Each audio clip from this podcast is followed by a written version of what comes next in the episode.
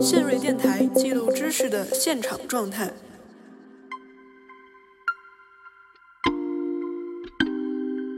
同行评议的发表制度可以使得这些年轻人更快的能够呃进入这个学术体系，获得权利嘛，对吧？来来对抗那个旧的学术权威。但这个东西后来就是制度化之后呢，它又成为自己的反面。对于资本来讲，最大的一个效益是资本的利润的最大化，所以他们在做知识分享的过程当中，会不自觉地去寻找所谓的学术权威，去建立起一种叫做克里斯马 （charismatic） 这样的一种知识的魅力，去附媚。我记得我之前在就研究过程中看到某一个平台，它有对自己这个生产过程的一个描述的手册，会讲话语建构过程中、知识的传播过程中要营造一种剧场感，还有他强调说要达到一定的知识的密度、叙述势能。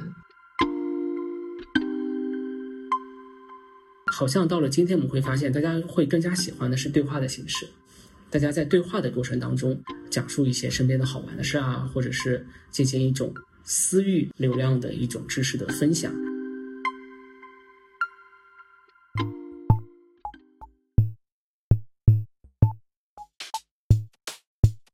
大家好，欢迎收听新锐电台的第一期节目，我是周发发。新锐电台是一档由新锐周报编辑团队策划制作的学者谈话类播客节目。新锐周报复刊三年以来，已经累计发行了六十四期报纸。每期报纸围绕一个特定的主题展开跨学科讨论。由于其选题的独特和多元性，受到了很多学界朋友的关注。我们也希望尝试一些新的媒介形态，面向更广阔的人群，抛出更有趣、更聚焦的话题，呈现学者对这些话题的结构化思考与回应。不论是学院内学者自发的向公共领域进行探索，还是媒体出版机构推动的学术大众化转换，近年来我们看到了许多尝试沟通学界和大众的努力。不少成功的案例也受益于新的媒介形态和平台的出现。从传统的学院发表、学术出版，到近年来兴起的知识付费、播客、短视频，媒介究竟是如何改变知识生产过程的？在学院权威和强大资本的严格把守之下，我们又该期待一种什么意义上的知识创新？本期节目，我们邀请到两位长期观察知识生产，同时也在积极的参与知识生产的学者。男生嘉宾是来自清华大学社会学系的闫飞老师，女生嘉宾是来自浙江大学社会学系的丽晶老师。他们将结合自身的经历与更广阔的历史背景。与我们一同探讨知识生产的困境与未来。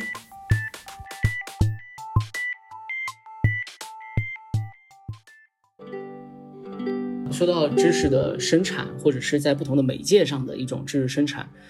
我自己其实都一直在倡导两种不同的知识生产。一种就是在学院里面、体制里面的一种非常非常专业化、体系化的知识的生产。那比如说论文要有一个前言啊，要有理论的分析维度啊，你的研究方法是什么，要非常的规范，然后要有参考资料等等。那这样的一种受众就是局限在我们专业的学院里面，变成了一种学院内部的一种知识的生产和对话。一方面，确实我们的知识的专业的精度和深度是非常的精细化，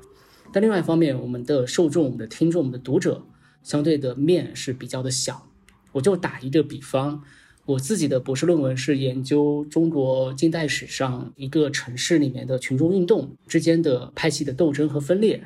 那这一个非常非常小的研究啊，当时博士论文写完以后，全世界懂这一个领域的读者和学者，大约只有十位左右。所以我们可以相对来讲，对话的这样的一个学者群是非常非常的小，而且很不幸的是，在这样的一个呃，学术群里面，大家的这个同质化的程度是非常非常的高度同质化，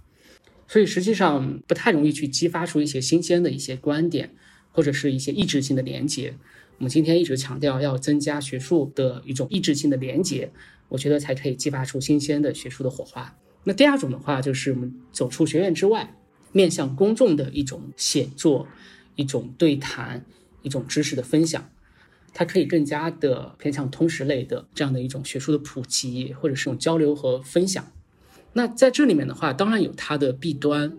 那在这样的一种空间里面，面临的读者他的意志性是非常的高，读者来自不同的背景，所以大家的接受的程度是不一样的。也许针对同一个话题，我们讲的这一个分享相对来讲是比较的浅，从分享者本身的角度来讲，他觉得比较浅。但是针对不同的读者群，有些读者就觉得哎是比较深的，有些读者群是觉得比较浅，大家意见不统一，就会产生一些争执和辩论，说啊这个分享者他没有水平，或者是他太会掉书袋等等。但是另外一方面，正是因为这样的一种高度的一致性，那就可以激发讲者他有一些跨领域的对话，同时看到自己在自己固有的领域之外的一些盲点，然后从而激发起自己。本身的一个知识的深度的探索，所以我觉得这一点上来讲的话，还是很有意思的一种尝试。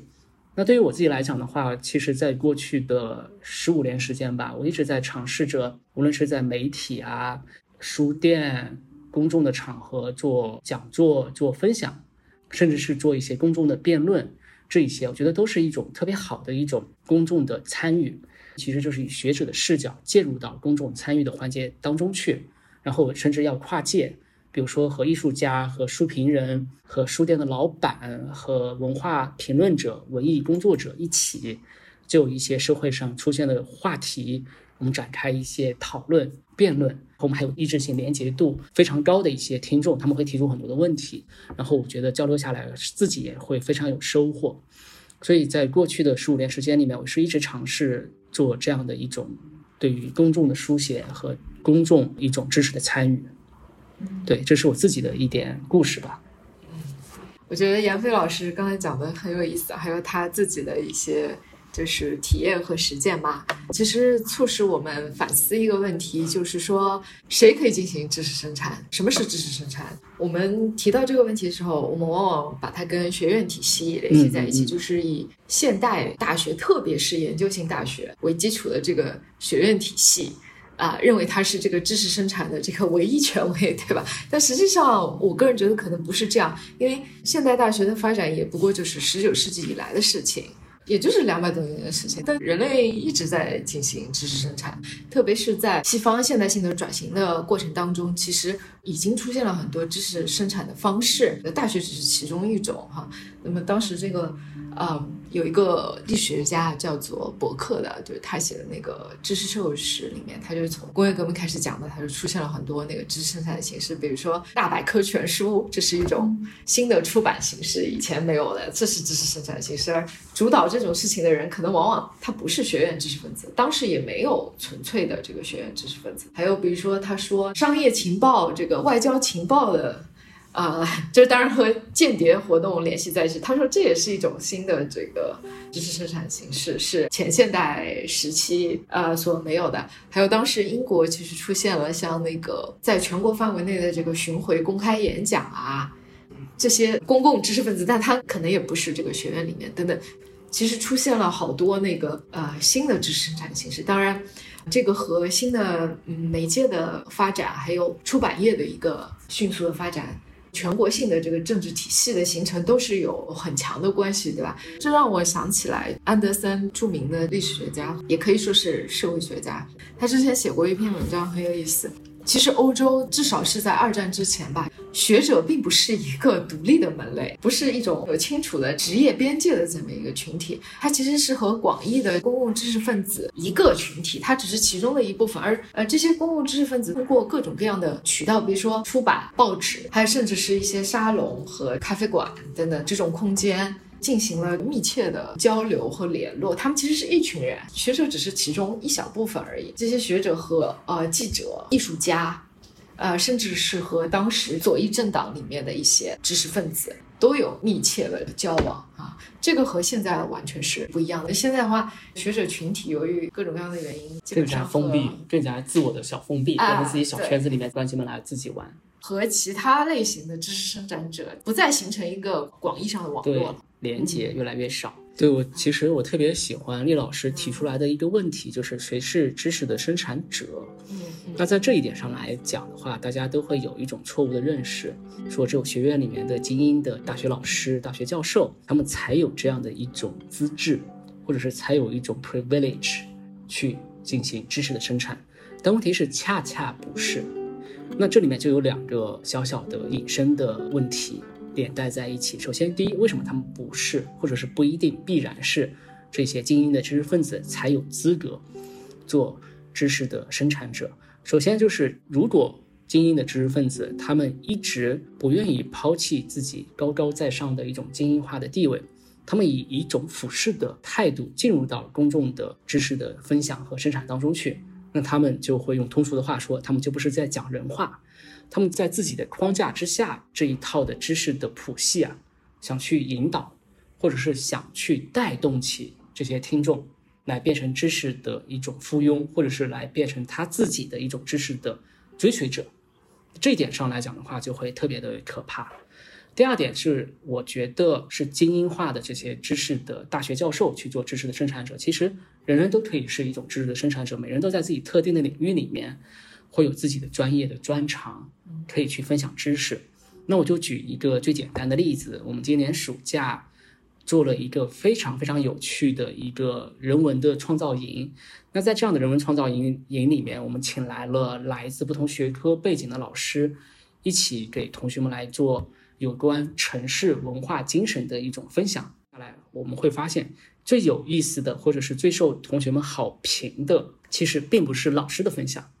我们在当中请来了一位专门做景泰蓝这个陶瓷的一位老师，手把手的教同学们说，我们要认识城市，知道城市的历史，我们就知道，哎，这景泰蓝它的历史怎么样，然后要怎么制作，然后手把手带着同学们一起去去制作，所以老师们也和他们一起去参与这一块是完全陌生的。呃，一片知识，那我们就觉得学习到了以后就非常非常的惊艳，所以我觉得其实从这样的一个角度上来讲的话，每一个人他都有自己一个专业的知识的一个点，我们可以在这里面进行一种知识的一种分享，或者是去学习，就打破传统的一种精英化的一种边界。嗯，对我很同意杨老师的一些说法。呃，实际上呢，就说这个呃学院体系进行的这个知识生产，在最近的二三十年当中啊，其实面临一个严重的这个衰弱，然后它内部越来越缺乏那个新的动力啊。这其实有一些历史的原因吧。其实这些好多原因其实是应该说从美国讲起吧，因为实际上中国现在这个学院体系的组织方式，包括像这个 tenure 制度，就是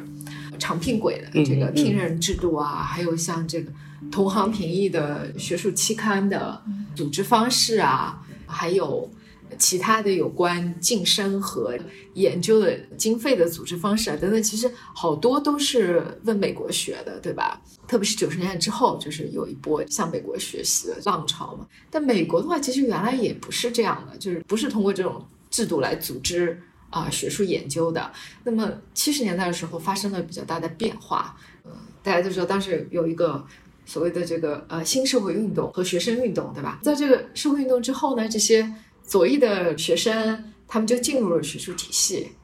啊，其实就是一个制度化的过程，但是他们在这个过程当中，他们又要挑战这个旧的学术权威，所以呢，他们就会更加倾向于呃提倡这个呃我刚才说的像同行评议的啊、发表制度啊，还有需要一定数量质量的论文来评价这个学者，这些相对客观的标准可以使得这些年轻人更快的能够呃进入这个学术体系，获得权利嘛，对吧？来来对抗那个旧的学术权威。但这个东西后来就是制度化之后呢，它又成为自己的反面。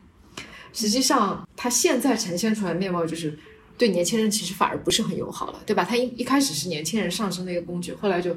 又变成一个反面了啊、然后某种程度上是扼杀了这个学术的创造力，因为你如果要进行同行评议的话，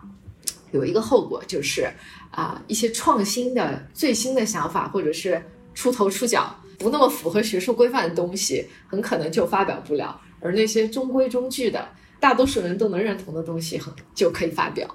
对吧？所以最后你会发现，整个学术体系越来越封闭，生产的东西越来越形式化，没有回应实质的议题，对于时代的一些议题也没有回应啊。包括这个 tenure 制度啊等等，这些制度都是相互加强的。那么中国也把这个学过来之后，也发生了一系列的问题。所以这整个体系的这个生产力也好，实际的创新力也好，我觉得都在下降，对吧？对，其实就是我前面说的，学院里面的知识生产越来越同质化，对，缺少一种意志的连接。那这样的一种同质化，在技术时代引入之后啊，这样的技术我们指的是统计分析的工具，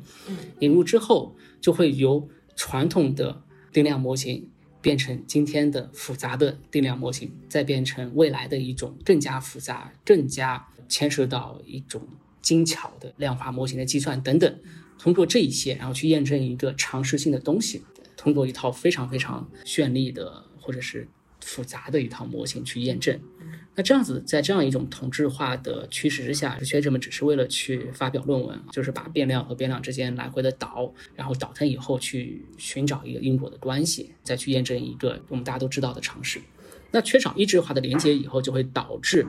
学者今天的一种创新创造力啊，其实是在慢慢的下降。学者们不是不愿意去做创新，而是因为在现有的一种体制的束缚。或者是晋升轨迹的一种压榨、压迫之下，不得已去选择一种最为稳妥、最安全的方式去进行论文的发表。所以在这里面的话，也许我们走出学院啊，去做一些意志性的连接，我会觉得非常有意思。在这里面又产生一个悖论：如果你不能在学院体制之内生存下来，你有什么样的资格去跑到学院之外再去做一致性的连接？所以这里面就产生了一个悖论。是是，你。另外一点，我会想到就是从知识的 supply 和 demand，知识的供给和知识的需求这两个层面去再做进一步的讨论。那我们前面其实分析的是知识的 supply，知识的供给者这些知识的分享者，他们因为越来越层累的一种同质性，导致他们只愿意在自己的小圈子里面关起门来玩。因为你如果跨出这样的小圈子，你需要付出更多的一些代价，更多的一些挑战。所以很多人实际上是没有勇气再去跨出自己的舒适圈，在这样的一种高强度的同质性的小圈子里面，觉得很舒服。那跨出去做意志连接的时候，你要去掌握或者是接触到一些新鲜的学术，或者是一些最前沿的学术的讨论和方法，那他过去的一些陈旧的知识就完全跟不上趟。那想一想，就是说，哎，算了，我不要踏出来，我就在自己原有的知识圈里面，我觉得我做的很开心。过去的旧有的这些知识，它可以不断的延续，然后获得一种权力的地位。那如果大家都不愿意跨出自己的舒适圈，就意味着我们的知识的 supply 越来越少。但另外一方面，会发现伴随着社会大众的整体的这样的受教育水平的不断的提升。大众的基本的这样的知识水平和整体的观念水位，其实是在慢慢的在提升的。那大众对于知识的这种渴求，其实我自己感觉，在过去的十年时间里面是在不断的提升，而且要求越来越高。要求高了以后，会发现面临着一个弊端，就是说我们想要接触到的知识，其实慢慢的变窄了。很多我们想读到的一些书啊，一些论文啊，没有渠道去读到，有一些翻译的作品没有办法再去引进。然后有一些最新的著作、最新的一些研究的方法讨论，大家也会忽略。但对于大众来讲，还是很想获得第一手的知识，还是想会去探究一个 why，探究一个为什么。所以我觉得，在过去的五到十年时间里面，对于公众来讲，对于这个知识的 demand，他们的需求是在不断的增加。那增加以后怎么办？这里面就产生了一个悖论，所以在这里面的话，也许慢慢的就会出现了资本的力量、市场的力量，说，哎，请来一些愿意踏出自己舒适圈的一些学者来做这样的一种知识的分享和传播。但是在这里面的话，因为它是一种资本运作，或者是依托资本市场的运作，它又进入到另外一种怪圈里面。就像我前面说的，最好的一种知识分享，其实是人人都可以做知识的分享者。按照自己的一种专业性来做知识的分享，但是因为在资本的渲染或者是资本的进入之后啊，那对于资本来讲，最大的一个效益是资本的利润的最大化，所以他们在做知识分享的过程当中，会不自觉的去寻找所谓的学术权威，去建立起一种叫做克里斯玛 （charismatic） 这样的一种知识的魅力，去附魅这些知识的需求者、知识的消费者。但是这些知识的权威又是通过旧有的知识层类所获得了权威的一种地位，他们的知识体系本身又很陈旧。那崭新的、新鲜的小鲜肉这样的一些面孔，资本又觉得，哎，他这个学术地位不太高啊，学术影响力不太大啊，对公众的辐射力也许不够深入啊，等等。那这样的一种状态就会导致公众想听到的这些人，他们没有办法去分享；公众不想听到的一些学术权威，却又可以侃侃其谈去进行一些旧有知识的分享，又产生了一个断层。我觉得在这两者之间，在 supply 和 demand 之间啊。再加上资本的一种力量的进入，又会产生了一种有趣的一种畸形的三角恋或者三角关系的一种发展。闫飞老师刚才呃提到很重要一点，很有趣的一点啊，其实就是最近的至少是十几年吧，在学院体系不断衰弱和封闭的过程当中。其实出现了一些其他类型的新的知识生产方式的一个探索嘛？那我们很不愿意看到的事情就是说，大部分的这样的探索其实很快就被资本所收编了。比如说像那个喜马拉雅，它一开始提倡的是所有的人都可以自由的来进行一个内容的生产，但它现在因为股权的结构的问题，还有营收的压力的问题，也慢慢转向资本端平台这一端来提供一个主导性的这个知识生产的方式，而不是说是大家平等生产的这么一个。更加 接近乌托邦状态的这么样一个平台了。回想一下的话，其实还出现过一些其他形式的探索，比如说，其实，在两千年之后，有好多家媒体其实都想做一些专门的书评出版物的，这其实也是一种特殊的这个知识生产方式。他们想做成，比如说像纽约书评，还有纽约时报书评，还有伦敦书评这样一个不是以盈利为目的，促进。广泛的公共知识分子交流的这样新的知识生产形式，但是呢，你会看到，就是说，在二零一三一四年之后呢，这种形式其实决定性的衰落了，很大程度上是受到了移动端媒体的一个冲击啊。还有就是，其实出版业在两千年之后，特别是二零一零年之后，也发生了比较大的变化。原来的话，它也是一个相对比较重要的这个知识生产空间。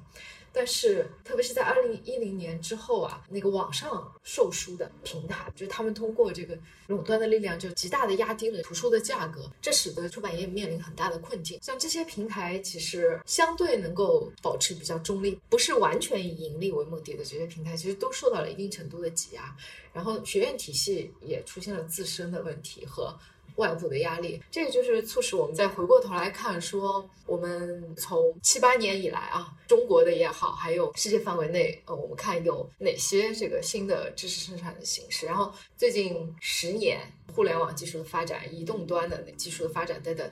还有原来知识生产体系当中不同的行动者和他的场域之间的关系发生了比较大的变化之后，会产生哪些？新的形式，对吧？我觉得我们都可以加以考虑吧。十年以前，大家还在讨论是不是电子书要取代纸质书。当时有一段时间，大家都特别人人自危，觉得纸质书要从此消亡，很多出版社就纷纷倒闭，还有很多报纸也慢慢的从纸版报纸退出，然后纷纷的进入到电子的这样的一种平面媒体的展示。当时讨论的非常深，但你今天好像已经没有人再去讨论说纸板书会被电子书所取代。大家基本上已经形成一种共识，说纸板书还是非常非常重要。反而是在过去的十年里面，一种新的媒体形式出来，不再是纸板和电子之间的一种展现形式。大家会发现，原来还有另外一个赛道，它不是把纸板的书变成电子的形式去展现，而是说把纸板的东西通过声音的媒介去展现。完了以后，在过去的两年时间里面，不再是声音，还有视频。通过动画短片的形式去展现，所以今天没有人再去讨论纸板书是不是会被电子书所取代，而是说发现了一个崭新的市场去促进，无论是纸板书还是电子书的这样的一种发展。换句话说，就是把这个蛋糕啊做得越来越大。那做大的这一部分，Plus 的这一部分，就是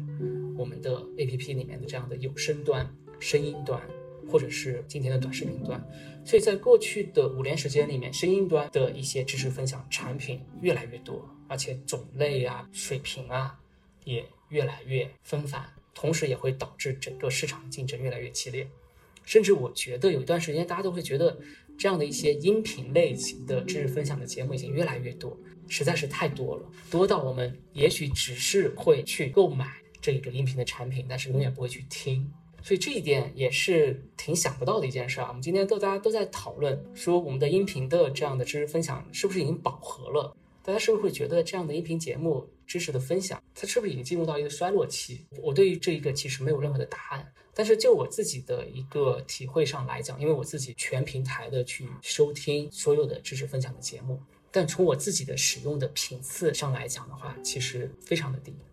但另外一方面，我其实我知道，也许是因为和我自己的工作性质有关，因为我还有很多大量的专业性的知识生产，就是写论文需要去完成，还有很多行政会议、行政表格。这边插一句，就是青年老师真的非常的痛苦，青椒生活非常不易，请大家多多关爱青年老师，这是额外插出来的。那是因为我自己的一个特殊的原因，所以我没有办法这么多时间去收听。但是我知道很多很多年轻的人，他们是重度的，比如说小宇宙的热爱者，小宇宙上面有专门有一栏是统计你所有的听节目的时间。我看到很多朋友都是几百几千小时在上面，所以在这样的一种知识，在这样一种付费的音频知识分享节目饱和。甚至饱和到爆炸的这样一种程度里面，就真正的感兴趣的东西，我还我才会去听。的确是啊，就是以音频为基础的这个知识生产方式，觉得是二零一六一七，就当时获得了一波比较大的发展。对，一六一七年就一下子就井喷，嗯，然后当时大家觉得上一档节目就火一档节目，而且当时还出来了新知榜。然后来评每月前十、前五十位的这些知识分享的这些节目，然后再打分。而且我记得当时有一些影响力非常非常大的一些知识分享的节目，然后他们的受众量甚至在十万、二十万、三十万，甚至是一百万往上走，啊，确实影响到很多人。而且确实在今天一个呃，我觉得时间越来越碎片化的时间段里面，很多的用户和很多的知识生产的消费者。他们是愿意去购买这样的一些知识分享的产品，利用一些碎片化的时间，无论是上洗手间啊、睡觉之前啊、上下班的公交车上、地铁上面，利用这些碎片化的时间去收听这些节目。就是当时有这么大的一个市场，就导致更多的一些资本进入到这一个音频类的知识分享节目里面。但是在最近的一两年，你会看到，就是说这个市场其实慢慢在萎缩啊，对对，至少是没有进一步的扩张吧。对，我觉得有挺多原因。第一个就是整个资本市场关注点的一个变化啊，还有我觉得很重要就是很多听众最后意识到，就是说这种碎片化的时间的场景，可能并不是说是学习的一个最好的场景。呃，这就涉及到一个问题，就是说。嗯，其实媒介的形式很大程度上决定了哪种性质的知识和内容更适于被传播，对吧？呃，所以可能很多读者后面会逐渐的意识到，说音频这种形式有内在的局限，可能不是深度学习的一个合适的方式。传媒研究当中啊，它对不同的这个传播的媒介有一个分类，有一些他说是所谓的热媒体，一些所谓是冷媒体。通过读书来获取知识，这肯定是一种冷媒体，因为你随时可以开始，随时可以停止，然后你可以放下书，你有这个思考的空间，这种其实就是冷媒体。之前的音频呢，其实就是广播了，也被认为是一种冷媒体。你可以在开车啊什么其他场景当中随时进去。就是又出来，你有一个自己选择的空间。那像热媒体的话，电视、电影，像这种视频的，一般都是热媒体，因为你主要是跟着他的这个话语来走，你其实很少有停下来反思或者是解构他话语的这个机会。但是你会慢慢看到这一波资本推导的付费知识生产过程当中啊，像音频这种媒介，逐渐其实被改造成一种更接近热媒体形式，而不是说更接近原来它的那个冷媒体。也许真的是大家会慢慢的熟悉了这一套游戏规则。我想获得知识，或者是我想更加深度的了解一个领域。也许音频它只是让我摸到了这一个门槛，但是再深度的进入到这一个门槛，还需要再进行深度的学习。我可以分享一下我自己在录一档音频节目的一些心得和体会吧。我当时在一个平台里面录，叫做像社会学家一样思考这一档节目，也变成了一本书。那这样一本书的话，是一本非常通识类的，通过社会学的经典理论来结合当代的中国社会的热点问题。那在做这档节目的时候啊，实际上我们会发现，所有类别的这样的音频类的公司，基本上都会延续一套固定的操作模式，把一个复杂的知识进行拆解。那我自己想到的这个模式，也许有三种不同的类型。第一种类型就是权威化，就是我前面说的 charismatic 一种知识的附魅。通过学术地位、学者本人的影响力，来把这个知识进行一种包装啊。你看，这个知识是来自于本领域的一个权威人士所传授的知识，所以大家会被这个权威、这个权力的不对等所吸引，去进行购买。所以，这个权威的光环越大，对于资本来讲，会愈加吸引消费者或者是潜在的消费者去购买。所以，这样的一种知识的权威化是第一层的生产。第二层的生产，我觉得是知识的一种世俗化，或者知识的一种简约化。比如说，这是一档，比如说这是一档社会学类的知识分享节目。那社会学里面有很多专业的知识，这些专业知识都是这些社会学的经典名家在自己特定的时间段里面，通过自己对于社会的观察转型所总结出来的一套非常复杂的知识的体系。但是，如果我们需要在十五分钟时间讲述这一套，听众们没有办法去及时的消化，因为这是一套体系。体系不容易讲，所以他需要把这套体系慢慢的拆解成不同的知识点，用最通俗的话来进行表达。那表达以后，就会让读者容易去接受。甚至在这样通俗化的表达的基础之上，我们要加入故事，加入场景，这样子的话，听众会更加容易去买单，不会在整个音频节目里面 get lost，就是丢失、迷失自己。那第三种的话，我觉得是知识生产的一种重复性。我自己在录音频节目的时候，就会被我们的编辑说：“哎，这一段这个知识要点哈，我们在开头的时候先用一种比较大家能接受的、比较世俗化的语言描述一下，中间的时候我们再提醒听众们来说：哎，这一个知识要点我们前面说了，我们今天再重复一下。所以通过这样的一种知识的权威化、重复性、世俗化，把知识进行了拆解以后，才容易被知识的购买者慢慢的去消化。”这样子拆解后的知识啊，它不再是一个知识的体系，而是一个一个知识的片段，其实就是一种浅知识。这里面就回到丽晶老师刚才所提到的，也许今天我们的受众会更加希望在浅知识的基础之上来获得更深度的一些知识，所以其实读者也是慢慢的在进化，他们的需求也会不断的在进展。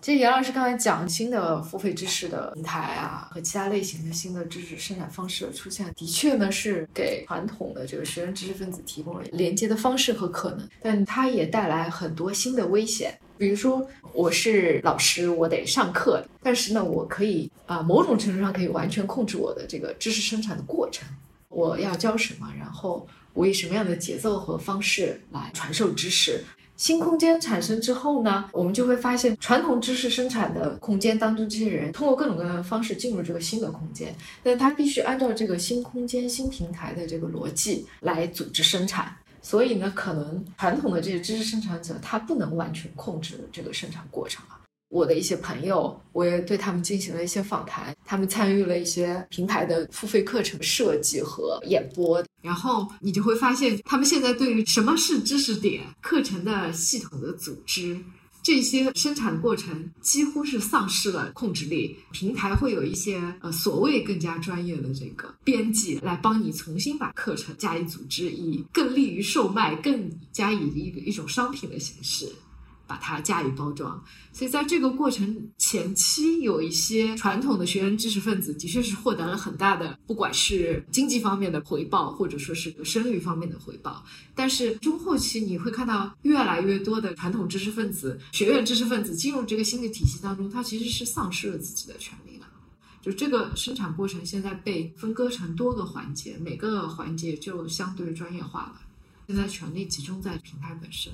这也是这个过程带来的我们需要反思的面吧。闫飞老师刚才给我们讲这个生产过程当中的一些秘密和技术。那么我记得我之前在就研究过程中看到某一个平台，它有对自己这个生产过程的一个描述的手册，会讲话语建构过程中、知识的传播过程中要营造一种剧场感，一种场景的再现。对对，还有他强调说要达到一定的知识的密度，叙述势能，对吧？因为我们物理学里有个概念，不是叫势能吗？比如说，你把一个东西放得更高，然后滚下来的话，它的这个势能不就更大吗？其实就讲这个话语是不是 powerful，是不是够吸引人、够有力量？什么什么意义上的力量？就打个引号的。他通过这一整套话语技术的改变，最后把音频产品改造成一种更少反思空间的话语传递的形式，就更接近热媒体而不是冷媒体的那个状态。就是说，媒介是一回事。怎么使用媒介也是很重要的事情，包括谁在使用这个媒介。这些资本它推动这个内容生产的时候，它就会考虑有多少点击率，卖的好不好，这就涉及到它会改造生产过程当中的一系列的技术和组织方式嘛。对，而且为了卖得更好，你需要取一个非常爆金的、吸引人眼球的一个标题。对，不仅是大标题要吸引人眼球，小标题也要吸引人眼球，就至少要促使大家去愿意去购买这个产品。是的。那买了产品以后，至于他到底愿不愿意去阅读、去收听这个产品，其实也许变得并不是这么重要了。至少他已经购买了，对不对？是的。那购买完了以后，资本方为了完成它的利润的不断的累积啊，就会不断的去在寻找新的潜在的讲者，然后再通过潜在讲者他所带动的一个圈层，他自己所特有的一个读者群，再带动起新的一批消费者进入到这一个资本的游戏当中去，这就周而复始。但另外一方面，确实在过去两年时间里面，我们会发现另外一种崭新的音频类的知识分享的一种形式。现在正在做的这样的一种播客或者是对话，对对对。那之前的话，我进入到知识分享的这样的一档节目，还是我自己是在一七年接受邀请，然后一八年来录，一九年完课。一九年完课以后，在录这档节目的时候，我们会发现，其实是一个人对着话筒在讲述知识，然后分享。但好像到了今天，我们会发现，大家会更加喜欢的是对话的形式。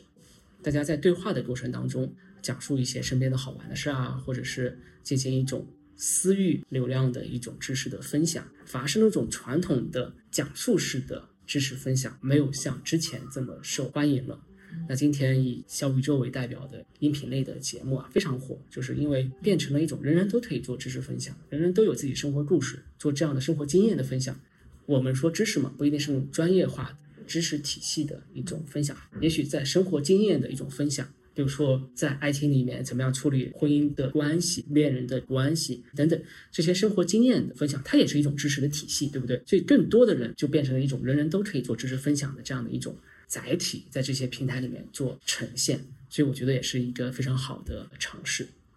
所以，我一直觉得知识不应该仅仅只是那种非常深奥的学院的知识、高高在上的一种状态，日常生活经验的分享也是一种知识的存在。我不知道李老师是怎么看知识的。嗯，一般意义上，我们理解知识其实就是对信息流的一种特定的组织方式。就所以，不同的人、不同的场域、不同的制度来生产知识的话，它最后对于信息流的组织方式就不一样。它背后其实有不同的话语，而且它有不同的假设，是不同的出发点的。所以，其实我很同意严老师的观点。从这种意义上来看呢，大家都可以进行知识生产。不光是学院知识分子，每个人对于这个信息都有不同的组织方式。只不过有些人的组织方式可以给大家有更多的用处，或者会吸引更多的人。那么学院的话，它的一个特殊的点在哪儿？为什么它有这样高的权威？很大程度上是因为它提供了一种更为抽象的知识。对信息流的组织方式是更为抽象的。那么一旦以抽象的理论的形式出现的时候，它的应用场景、应用范围就更广了。这就使它在一定的历史时期可以立于不败之地嘛，包括生产的这个人本身也获得了权威，所以某种程度上呢，学院的这个优势和它的合法性是来自这里。但是这并不意味着别的知识的方式就是一人一等的。我再回到前面的一些，因为在我们讲的学院体系也好，付费知识平台之中。还有一些比较重要的，而且对当代政治经济的这个呃基本格局特别重要的一些知识生产方式，比如说像智库，这也是一种知识生产方式。那么在美国的话，八十年代之后，这个共和党的这个政策平台主导了整个这个新自由主义的它的一个政策框架呢，很大程度上呢受到了这个七十年代出现的一些新的保守智库的呃一个推动。那么美国其实是最早推动这个智库概念的，而且最早出现了我们现在意义上的这个智库的国家。其实，在二三十年代，当时进步运动的时候就慢慢出现了。然后，像兰德的公司这样的智库，其实二战之前就开始运行了嘛。但是，基本上在二战前后的话，它的功能主要是所谓的科学为基础的研究，来为政策提供辅助。这样一个功能。所以当时你们看到大量的研究经费和研究人员把时间都投在具体的政策议题的。其实到了七十年代之后呢，发生了一个很大的变化，就是他们大量的精力和资源呢，慢慢的从研究现在配置到游说上去。所以现在他们进行的这种知识生产啊，不再是进行一个大规模数据的研究啊，这样他们可能是在很短的时间内，比如说他写一篇报纸文章，或者写一个政策报告，或者是上电视这样。七十年之后，这些智库里面的这个说是学者也好，生产者也好。他们的行为模式和他们产出的东西本身发生了很大的变化，这个是整个新自由主义时期政策辩论的一个政治化的一个重要的这个推动力之一吧。这其实也是理解八十年代之后美国新自由主义政策的之前大家说的比较少的一个侧面吧。我说到，所以也许一种比较好的知识生产的方式是在一个知识的社区里面进行一种共创。所以，我们其实要做的是打破知识的高墙，打破知识的壁垒。但目前来讲的话，我们其实是在不断的增加知识的壁垒，把这堵高墙筑得越来越高，那就没有办法去做共创。也许未来一个方式，刚才厉老师也提到，在虚拟世界里面，就突然想到，我们未来的一个发展趋势是元宇宙，通过技术的手段，在一个虚拟的世界里面，彻底打破知识分享的这样的一种壁垒，每个人都可以。在这样的一个自由意志组成的一个虚拟世界里面，来进行知识的创造、层类、聚合、发散以及碰撞等等。所以从这一点上来讲的话，我觉得元宇宙也许是一个未来的方向。这是一个突然突发奇想的一个 神秘的未知的世界，给予我们带来很多不可未知的一种兴奋。最近有一部电影嘛，英文名字叫《Free Guy》，翻译进来以后名字叫《失控玩家》。然后讲述了一个 NPC 突然有了自己的自由意志，然后在这样的一种虚拟世界里面去寻找自己的爱情，然后寻找自己的独立的人生，最后去创造一个崭新的世界这样的一个故事。所以其实通过英文名我们可以看到，Free 它是一个自由意志、自由人、自由玩家的翻译，但是引进国内以后被翻译成失控。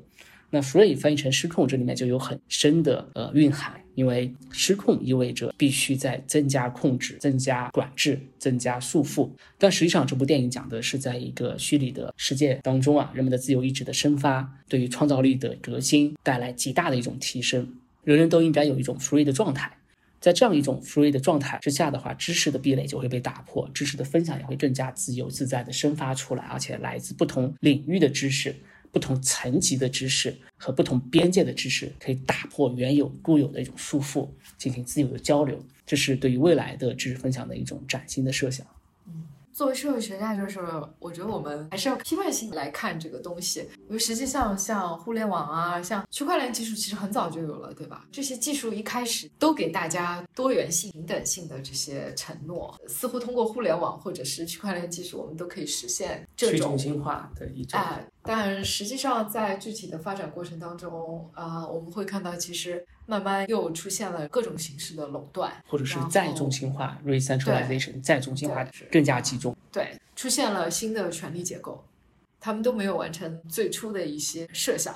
所以，其实未来即便是有元宇宙这样的一种崭新的平台，但是也会出现知识的海盗，然后去垄断这一片海域。说到学院外的知识传播如何反作用于学院内的知识的生产啊？就像我前面说的，因为它进入到了一种意志的连接，会激励我自己的一些想法。那比如说，我最近完成的一本书是关于都市里的陌生人这样的一个话题，关注的点实际上是来到城市里面打工的这一些外来务工者。那他们一个集中的点呢，是他们在我们的身边的附近所出现的一种生存的状态。他们是我们的保安、我们的门卫、我们的保洁阿姨、家政阿姨。劳动中介、房产中介、菜贩等等，就是在我们身边出现的人。那实际上，对于城市外来务工人员在社会科学领域里面的研究已经很多很多。我之前和香彪老师进行了好几次对话，说到他消失的附近，大家往往对自己熟视无睹的附近看不见的，所以要看见附近。那这个是在学院之内是完全听不到的一种崭新的叙述方式。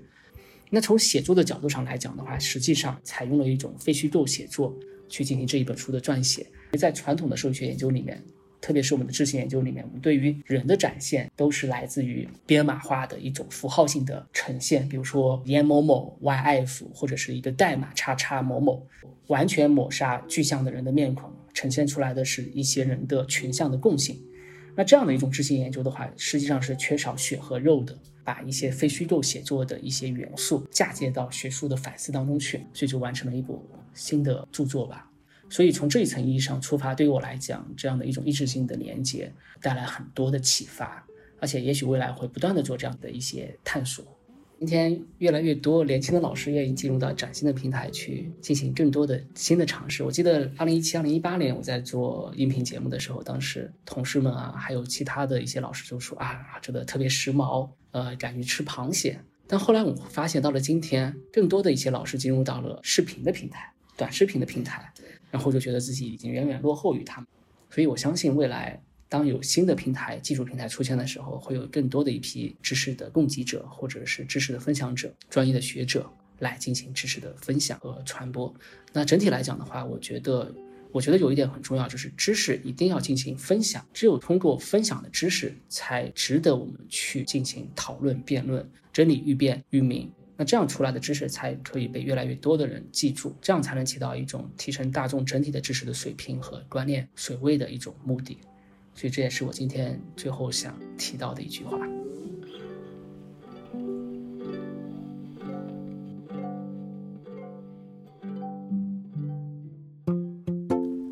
记录知识的现场状态。这里是新锐电台，一档由新锐周报编辑团队策划制作的学者谈话类播客节目。您可以在苹果、小宇宙和荔枝播客 APP 上搜索“新锐电台”，订阅我们的节目。也欢迎大家关注新锐周报公众号，获取最新的节目信息。